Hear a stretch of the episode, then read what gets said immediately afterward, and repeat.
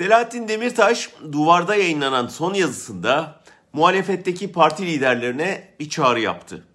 Dedi ki 5 yandaş müteahhide akıl almaz usulsüzlüklerle ciddi kamu kaynakları aktarılıyor.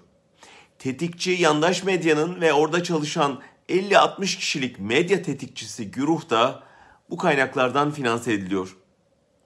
Demirtaş'a göre yandaş kanallar sosyal medyadaki tetikçileri, yargı ve son dönem siyasetçilere, gazetecilere saldıran çeteler devlet içindeki organize suç şebekesi tarafından tek merkezden yönetiliyor.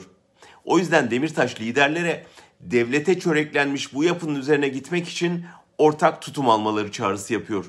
Teşhir edilip üzerine gidilmez ve frenlenmezse bu çetenin önümüzdeki seçimlere de gayrimeşru yol ve yöntemlerle müdahale edeceğini öngörüyor. Gel de 17-25 Aralık'ın telefon tapelerini hatırlama şimdi.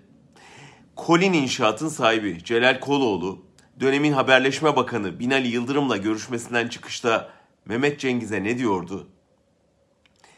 Bakan dedi ki 40 yılda bir böyle bir görev verilir. Sizlerin bunu yapması lazım. Bir tarafta ATV, öbür tarafta gazete ve A Haber var. Öyle ya da böyle bunu halledeceğiz. Bu milletin bilmem neyine koyma sözünün verildiği konuşma var ya işte burada geçmişti o konuşma.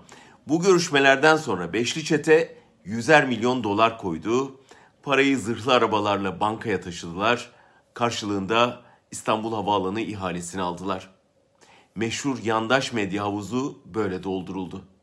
O günden beri de iktidar tetikçiliği yapıyor. Unutulur sanıyorlardı, kapanır diye umuyorlardı. Hukuken kapandı gerçi ama siyaseten unutulmadı. Şimdi hesap verme vakti yaklaşıyor.